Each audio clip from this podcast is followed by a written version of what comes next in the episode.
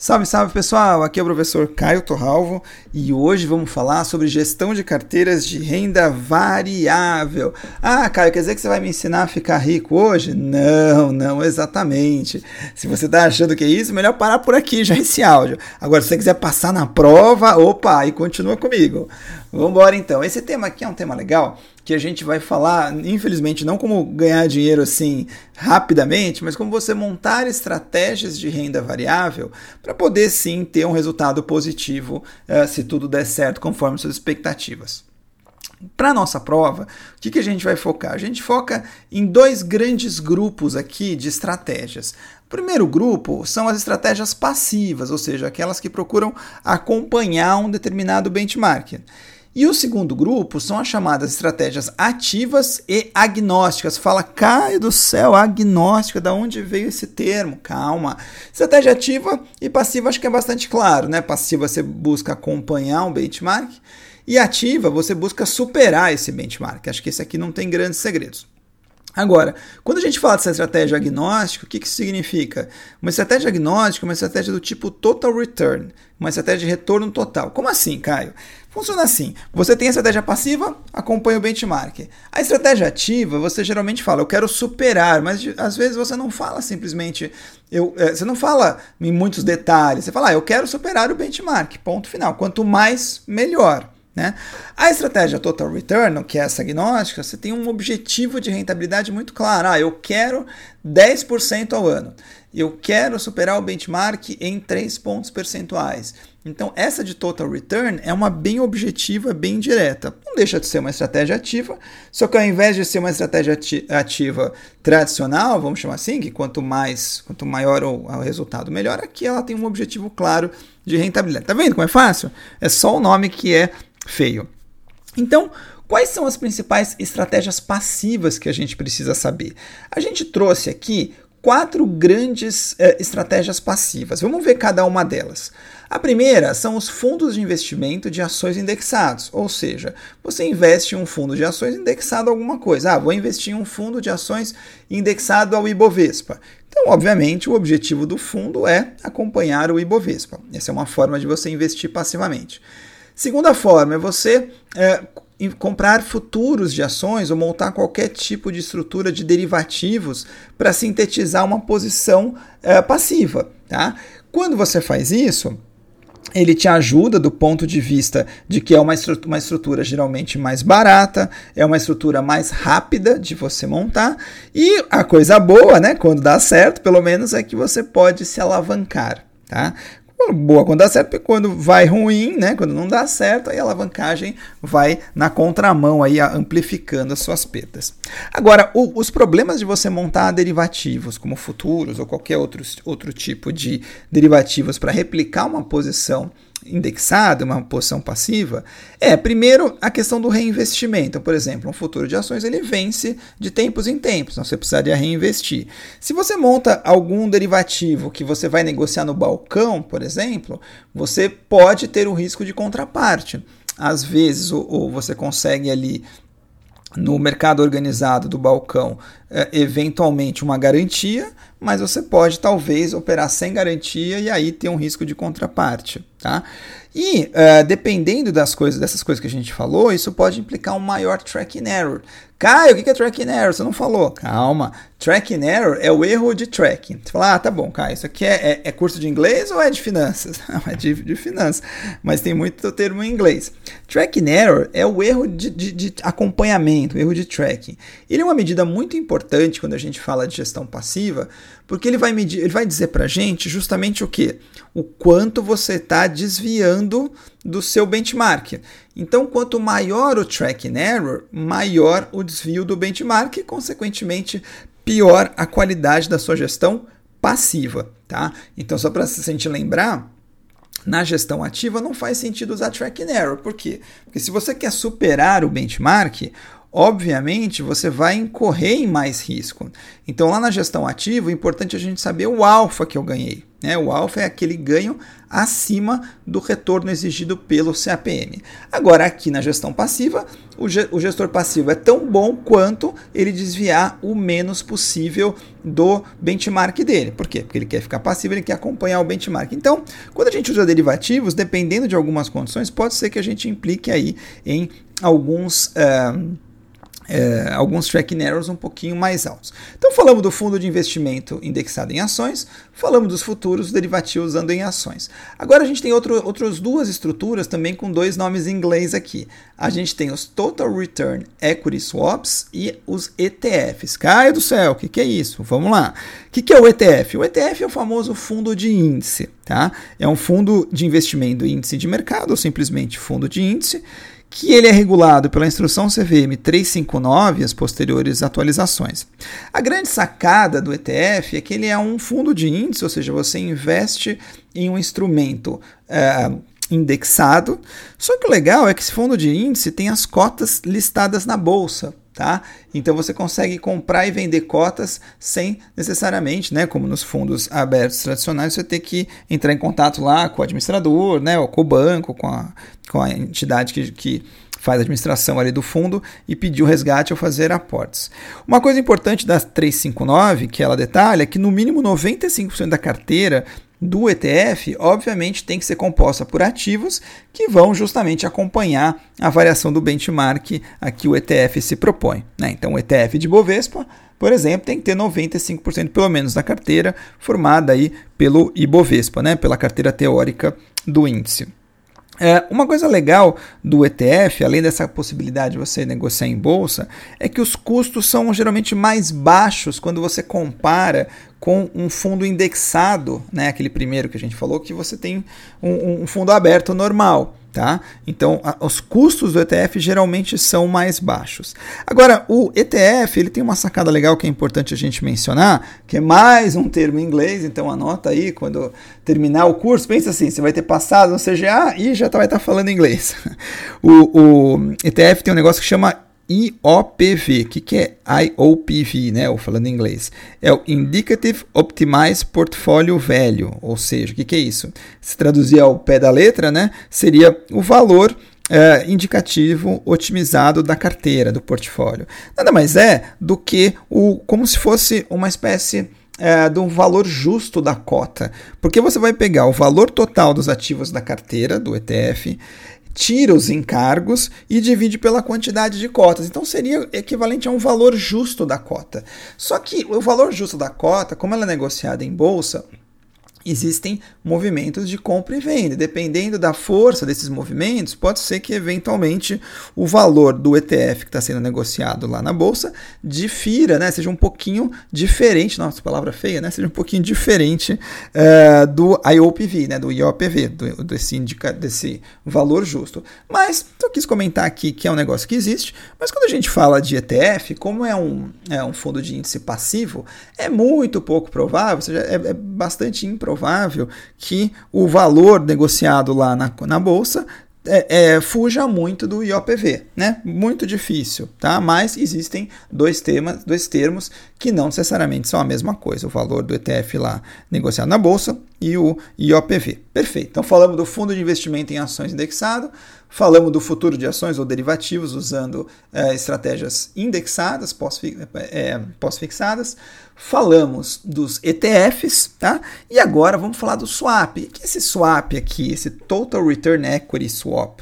Esse Total Return Equity Swap é o seguinte: você pode querer indexar a sua carteira a uma ação, a um índice, mas você pode eventualmente não querer comprar ação ou índice. Então você pode ingressar num swap em que você recebe o retorno total desse equity. Tá? E aí, cuidado, porque o retorno total desse equity, essa aqui é uma pergunta perigosa, por quê? O retorno total desse equity não é somente, se for uma ação, por exemplo, a variação do preço da ação. Como é um retorno total, isso inclui também eventuais dividendos e outros proventos que sejam pagos. Tá? Então é o retorno total. Então é como se você tivesse comprado a ação Você está recebendo, tá na ponta ativa desse uh, swap, recebendo o retorno total da ação, mas sem ter ação. Né? Claro, em contrapartida, você vai ter que pagar ali uma remuneração pré, pós-fixada, dependendo de como você ingressar nesse swap.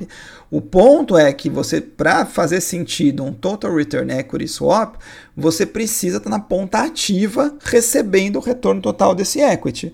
E aí, o que você vai pagar aí na parte passiva depende do que você negociar ali com sua contraparte, tá bom?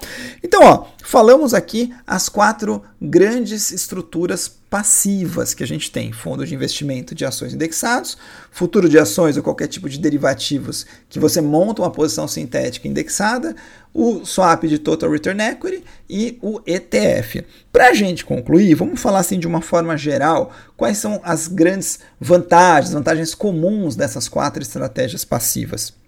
Via de regra, estratégias passivas têm menores custos operacionais, tá? Porque você está indexado. Claro, uma ou outra ali, a gente falou que, por exemplo, derivativo é, geralmente é mais barato, você monta uma posição sintética, um, um dependendo aí, uh, o ETF também é um pouco mais barato, o fundo de investimento passivo vai depender da taxa de administração, enfim, tem uma série de detalhes aí. Mas quando você compara com estruturas é, de gestão ativa, via de regra, essas estruturas da gestão passiva são mais baratas. E como é, geralmente a gente tem menos giro de carteira em estratégias passivas, você também geralmente tem menos impostos, menos custos de transação e menos impostos. Outra vantagem é que a estratégia passiva geralmente te proporciona um pequeno desvio ou quase nenhum eh, em relação ao benchmark, ou seja, estratégias passivas são caracterizadas por pequenos tracking errors. Tá? Agora, claro, uma grande desvantagem da estratégia passiva é que você pode perder o bonde, né? Vamos chamar assim, você pode perder aí uma oportunidade de ganhar dinheiro no mercado porque você está ali passivo só seguindo o que o mercado está fazendo. Não é uma coisa ruim, não estamos entrando aqui em julgamento de valor, mas sim as características dessa estratégia que pode dar um bom dinheiro se o mercado está indo bem. Perfeito? Então falamos aqui das quatro estratégias passivas. Agora tem uns métodos, né? Chamados alternativos de indexação. O que, que é isso, cara? Método paz e amor? Vamos é, é, fumar um baseado, que é alternativo. Não, não é isso. O método alternativo de indexação são três métodos que a prova te cobra e, e, cobra com razoável intensidade, ou seja, um tema bastante quente de prova, que fala como é que você pode montar uma carteira indexada sem necessariamente seguir esses quatro que eu falei. Então ela traz outros três, né? Traz outros três formatos. O primeiro é o full replication, né? Ou a replicação total. O segundo é a amostragem estratificada e o terceiro é a otimização. Vamos começar pelo mais fácil, então, esse full replication ou replicação total. O que, que é isso? Basicamente, você assim, ah, eu quero fazer uma estratégia passiva em Ibovespa. O que, que seria uma full replication? Você comprar todos os ativos que estão na carteira teórica do Ibovespa na mesma proporção. Então você está replicando totalmente o índice. Tá? Grande vantagem é que você tem um tracking error praticamente zerado, você está igualzinho o índice. Agora, a grande desvantagem é que você tem ali um custo operacional grande, você pode ter problemas com ativos menos líquidos ou ativos que têm uma posição muito pequena no índice, você tem que comprar um, eventualmente no mercado fracionário e tudo mais. Então, o full replication ele é recomendado para índices de preço, índices de ações que têm pequenos, pequeno número de ações. Então, por exemplo, o Dow Jones Industrial Average, né, o, o Dow Jones, é um índice que tem apenas 30 ações. Então, para você replicar o Dow Jones, é, é, muito mais fácil, por exemplo, do que para você replicar o próprio Ibovespa, que tem cerca de 70, ou no outro extremo ali, o MSCI, né, que é o Morgan Stanley Capital Index, que tem mais de mil ações. Né? É inviável totalmente você fazer um full replication. Então tudo depende do que das vantagens e desvantagens de cada um, não tem uma resposta única. Tá? Depois a gente tem a amostragem estratificada. A amostragem estratificada é um meio termo, tá? Porque você vai fazer o seguinte: você vai é, pegar ações, vai pegar subset de ações que constituem o índice é, e fazer eventualmente ali uma amostragem daquilo que faz mais sentido. Então, por exemplo, imagina que você tem um índice que tem ali 30% de ações do setor financeiro, tá? Esse aqui tem um peso grande, então eu vou comprar 30, eventualmente um pouquinho mais. Aí eu tenho ali 2% do setor farmacêutico, por exemplo. Poxa, isso aqui eu não vou comprar. Eu vou colocar esses 2%, vou comprar mais setor financeiro, por exemplo. Ou eu tenho mais 20% do setor de consumo. Setor de consumo, nesse índice, são ações muito líquidas, então vou comprar todas. Agora eu tenho 5% de ações de mineração. Só que, por exemplo, são ações pouquíssimo líquidas. Então eu vou comprar pouco, ou não vou comprar. Compro mais do outro. Então a amostragem estratificada é você ter um extrato ali do que está acontecendo e você pesar um, índice, um, um, um setor mais do que o outro, dependendo de algumas características que vão te facilitar na hora de montar esse, essa estratégia. Né? A vantagem é que você é, ainda assim tem um custo relativamente controlado, né, como é muito mais baixo do que o full replication, mas você pode ali começar a desviar um pouco é, do, do benchmark e ter um tracking error um pouquinho mais alto. E finalmente a gente chega na otimização. O que é otimização? Otimização são ferramentas de, da teoria moderna do portfólio, né? lembra do nosso querido Markowitz?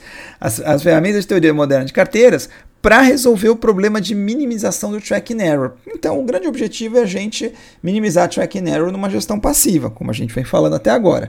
Então, eu posso aproveitar a correlação e a covariância entre os ativos para buscar uma carteira que me dê um tracking error baixo e um maior retorno, sempre tentando replicar ali o benchmark. Tá? O problema é que a otimização geralmente, não, geralmente não, né? Quase sempre utiliza dados históricos, tá? E isso significa que no futuro não necessariamente vai acontecer assim. Geralmente também é um, um método um pouquinho mais custoso, que implica uma, uma, é, um investimento ali de tempo, de tecnologia, de processamento de dados e tudo mais, né? Que pode ser um pouquinho é, inviável dependendo do caso. E ele pode gerar portfólios, dependendo aí do que você colocar, que, por exemplo, é, desvia um pouco do, do benchmark. Às vezes está tão preocupado né, em, em reduzir ali é, o tracking error, mas por algum motivo não conseguiu. Então pode ser que mude isso daí.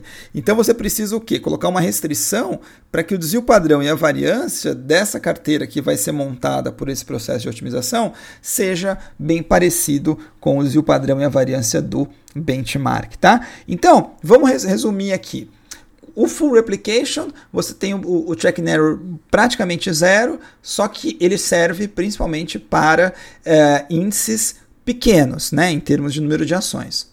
A amostragem estratificada estaria no meio dos dois, que a gente consegue é, priorizar alguns setores em detrimento de outros para se tornar isso aqui menos custoso que é, o um, que o full replication, mas aí a, a, consequência é que você começa a ter um pouquinho de tracking error. E a otimização, você busca minimizar o tracking error, mas eventualmente você pode não conseguir. Mas ele é, ele é muito importante para você replicar índices. Agora é o contrário, é como aquele que eu falei, o Morgan Stanley Capital Index. Por quê? Porque esse daí tem mais de mil ações, então é muito mais fácil você fazer uma replicação por otimização desse do que o Dow Jones só tem 30. Então é esse é, é esse feeling que eu queria que você tivesse, tá bom? Então matamos aqui as estratégias passivas. Vamos agora nessa segunda parte do áudio falar sobre as estratégias ativas. O que, que a gente. Ativas é chamada agnóstica, né? Aquele nome bonito. O que, que é estratégia ativa ou agnóstica? Então vamos lembrar. Ativa, quero superar o benchmark. Agnóstica, total return, quero um retorno de tanto, independente de quanto for o benchmark, tá? Então a gente tem algumas aqui. Primeira delas é a long and short. O que é long and short? Compra e vende, comprado e vendido. Fala, Caio, de novo, isso aqui é curso de inglês? Não, é curso de finanças, mas long and short é um nome que a gente usa muito no mercado financeiro, que long é uma posição comprada e short é uma posição vendida. E por que, que eu vou montar uma, uma estratégia é, que parece antagônica, né? Eu compro um e vendo o outro. Porque aqui é a grande sacada, você pode ganhar dois alfas. Como assim ganhar dois alfas, Caio? Porque se na posição comprada o ativo sobe, você ganha. E se na posição vendida o ativo cai, você também ganha. Então você pode ganhar duas vezes. Então ganhar dois alfa significa o quê? Você tem um retorno acima do CAPM, tanto na posição comprada como na posição vendida. Sempre acontece isso? Não necessariamente, mas pode, pode acontecer. E você pode montar uma estratégia long and short market neutral, que a gente chama, que é de mercado neutro você vai ter um ganho independente do mercado, né? você não está exposto à variação do mercado. Agora você tem as mais tradicionais que a gente conhece, também o um nome bonito em inglês, são a long only. O que é long only? Eu fico somente comprado, ou seja, eu estou numa expectativa de que o mercado vai subir, então fico somente comprado. E aí o que a prova explora são os estilos de long only que você precisa saber. Quais são os principais estilos que a gente vai falar? O estilo mais nome inglês, hein? Aguenta aí growth, de crescimento, o estilo velho, de valor, o estilo blended, que é um estilo é, misturado, né, no meio dos, dos dois, do growth e do velho. Você tem estilos baseados no grau de capitalização estilos baseados no pagamento de dividendos. Então vamos lá, Caio, vamos falar sobre o growth velho, que é o que a prova adora perguntar. O que, que é um investidor velho? O investidor velho é aquele que acredita que o preço da ação não está corretamente precificado, né? Desculpa, Leonardo, mas o ativo não está corretamente precificado. Por quê? Porque ele está vendo um valor ali na empresa que na visão dele ninguém ou poucos viram e o preço ainda não está refletindo isso. Então, investidores velhos olham ações com baixos múltiplos preço-lucro, ou price to book. Tá? Por quê? Porque ele está vendo um lucro razoável que não foi ainda é, é, refletido no preço. Tá? Investidores velhos buscam também ações com alto dividend yield, ou seja, com um, um yield de dividendos, né, o, o, divide aí o valor do dividendo pelo preço do ativo, um índice alto. Tá? Então, preços de ativos baixos índices de dividendo altos e múltiplos baixos, principalmente o múltiplo preço-lucro e o múltiplo price to book. Lembra que ele foca o numerador do preço baixo. Tá? Uma coisa interessante também, a gente falar do investidor velho, é que ele acredita na teoria de finanças comportamentais. Como assim, Caio? Por quê? Porque se ele acredita que os preços não estão corretamente refletindo toda a realidade, é porque a hipótese do mercado eficiente não está sendo observada. Então, investidores velhos são aqueles que acreditam na hipótese das finanças comportamentais e refutam as ideias da hipótese do mercado eficiente. Quais são ações representativas desse setor? Então, por exemplo, ações do setor cíclico é, aparecem muito aqui. Uma que você também pode ver em inglês na prova, o setor de utilities. O que é o setor de utilities, Caio? Guarda esse nome. O setor de utilities é o setor de é, concessionários de serviços públicos. Então, água, luz, telefone, por quê? Porque são balanços sólidos, eles têm receitas mais ou menos constantes, é, eles têm ali um bom pagamento de dividendos, porque você não vai aumentar a distribuição de água na cidade, aumentar a quantidade de, de eh, postes de eletricidade na cidade, não vai, né? É uma coisa muito mais constante, tá? Então, empresas cíclicas, empresas do setor financeiro, são empresas que têm um crescimento dos lucros mais contido, né? E o que ele busca mesmo é uma ineficiência ali na precificação. Agora, o investidor growth, ele já tem uma outra visão. O investidor growth, ele acredita na hipótese do mercado eficiente. Então, uma pergunta importante, você tem que lembrar é o seguinte, o investidor que é, usa o CAPM para avaliar o retorno requerido para suas ações, ele deve ser um investidor mais, mais growth ou mais velho? Ele deve ser um investidor mais growth, porque as premissas do CAPM são premissas que partem dos princípios do, da hipótese do mercado eficiente, que os ativos estão corretamente precificados, de que, não, que há uma grande eficiência informacional e tudo mais. E como é que o investidor growth ganha dinheiro, então? Ele vai buscar ações, né, ativos, que ele tem está é, é, tá vendo ali um grande potencial de crescimento dos lucros, dos lucros. Então a operação está crescendo e ele vai lá e tenta se antecipar isso, tá? Se os lucros estão crescendo, é, ele entende que hoje está precificado corretamente, mas se os lucros vão crescer, amanhã o preço da ação, que também vai estar tá precificado corretamente, vai subir. Então é nisso que ele ganha dinheiro. Então ele busca múltiplos preço-lucro alto, ele não está preocupado com preço, né? É, o, o, ele não está preocupado ali com é, o preço, assim, com o crescimento dos lucros. O lucro pode estar baixo ainda, mas ele está vendo uma tendência de, de crescimento. Tá? É, ele acredita no CAPM, que a gente falou, ações que geralmente não pagam dividendos, que ela está retendo lucro para poder financiar esse crescimento alto. Tá? É, e é, são exemplos, por exemplo, de empresas de tecnologia, setor de saúde, que tem um crescimento muito acelerado. Então, lembra do índice preço-lucro? o velho, o, olha o numerador, preço baixo. No índice preço-lucro, o growth, olha o denominador, lucro crescendo, tá? Não, e, ainda o, o, o, múltiplo pode estar tá alto, porque o lucro ainda está baixo, ele está crescendo, tá? E o, o, o, velho não, olha o preço baixo, tá bom? Então essa que é a grande diferença. Então, growth e velho cai muito na prova, então é muito importante você ter isso muito tranquilo para você. Tá bom? Então, vamos seguir aqui então com a nossa aula. Falamos aqui do long only, growth, value, blended seria dos dois. Tem outros dois estilos long only que a gente falou, que é baseado no grau de capitalização, então você pode querer ações mais small caps, ações mid cap, ações large cap. Small cap geralmente são ações com menor liquidez e mais possibilidade de ganhos, e consequentemente de perdas, maiores volatilidade. E no outra ponta, os large caps são ações já de empresas consolidadas, é, geralmente blue chips, então tem menor upside, menor downside também, como regra geral, é, e geralmente uma distribuição maior de dividendos. E aí, falando de dividendos, você pode ter um estilo baseado em dividendos, ou seja, um cara que só uh, tem uma estratégia ativa de comprar ações que pagam bons dividendos, não deixa de ser uma estratégia ativa, tá bom? Falamos então do long short, falamos do long only, vamos agora falar uma que cai bastante, que é o Enhanced Indexing. Cai do céu mais, nome em inglês não aguento, mas vamos lá. Enhanced Indexing, indexação reforçada, o que, que é isso? A indexação reforçada, você vai fazer o que? Você vai reforçar ali a sua indexação é, em alguns setores. Então, ele, ele é uma estratégia é, que não é nem chamada nem passiva nem ativa, ela é na verdade uma semi-ativa.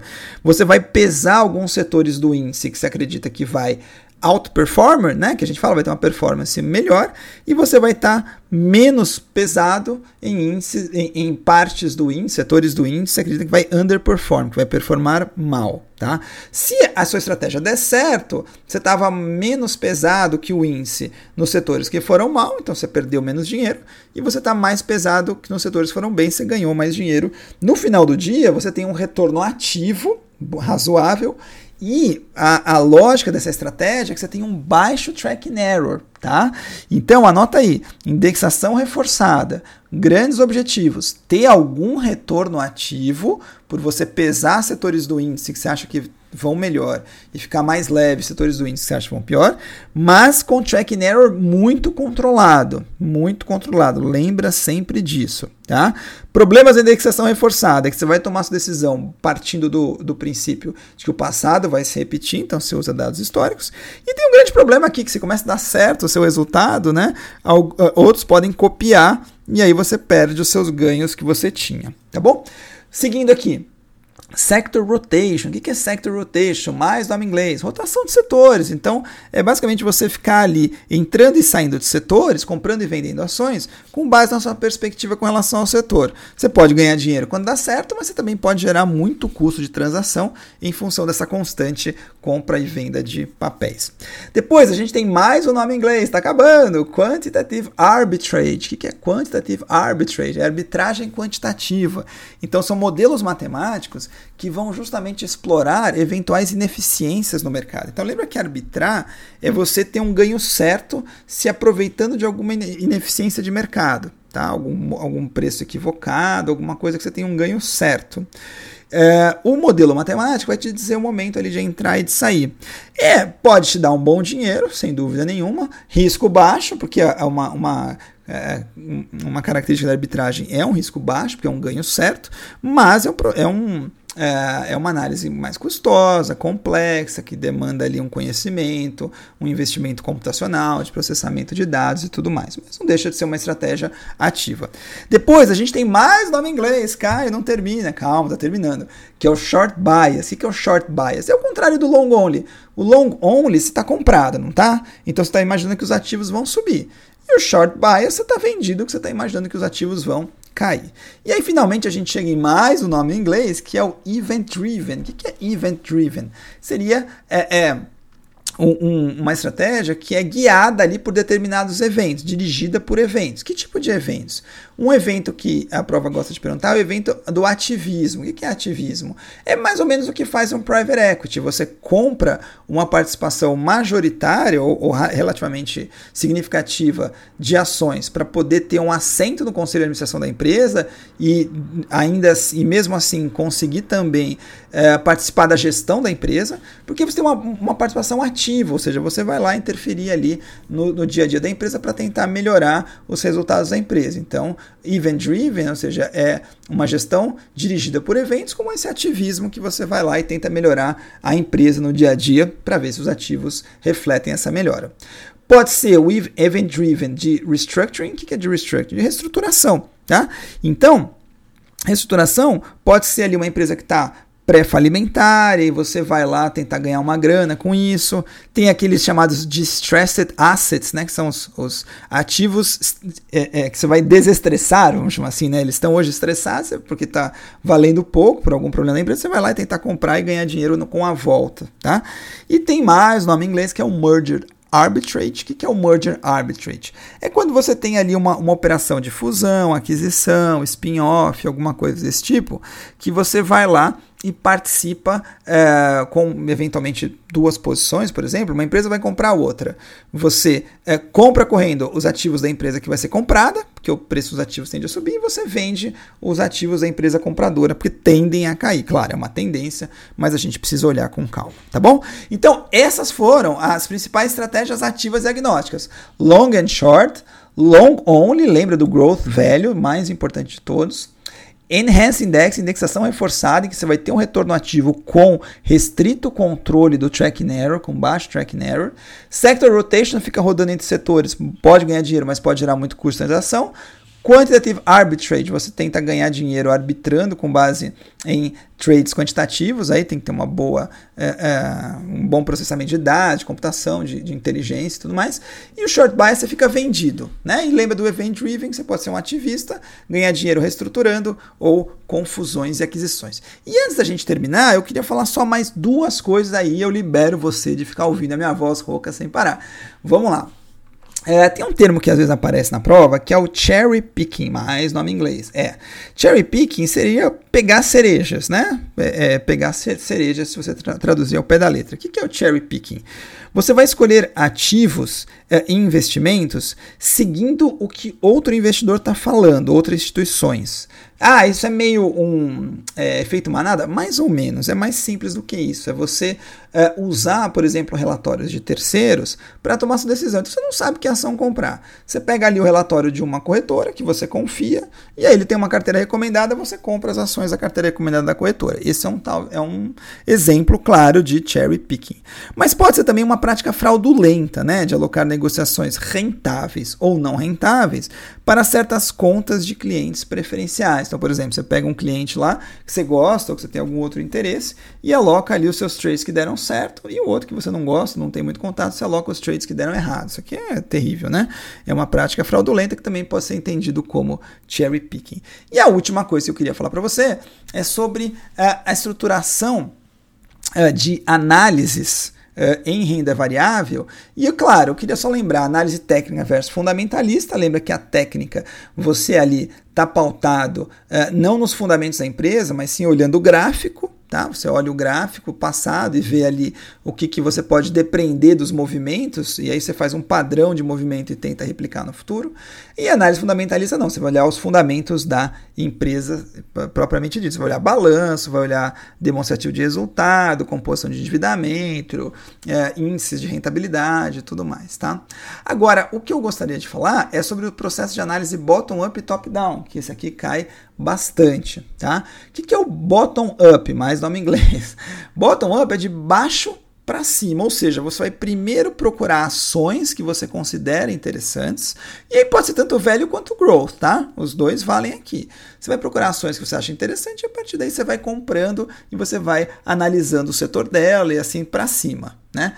Top-down não, você começa olhando dados macro, então macroeconômicos, dados do setor e tudo mais. Aí, dependendo da sua análise, você vai então procurar lá embaixo as ações que podem ser mais beneficiadas com base nas suas previsões macro, tá? Isso aqui é super importante. Você pode ter uma carteira que você faz os dois, né? Que você mistura as duas, não é, elas não são necessariamente excludentes. Depende muito mais aí da visão do gestor, tá bom? Então, bottom up, de baixo para cima, top down, de cima para baixo. Então, esse foi nosso áudio de gestão de carteira de renda variável. Espero que você tenha aguentado até o final. Uh, lembra muito bem dessas coisas macro, né? Que você tem estratégia passiva de um lado e estratégias ativas e agnósticas do outro, tá bom? Fico por aqui, obrigado pela companhia, um grande abraço e até a próxima. Tchau, tchau.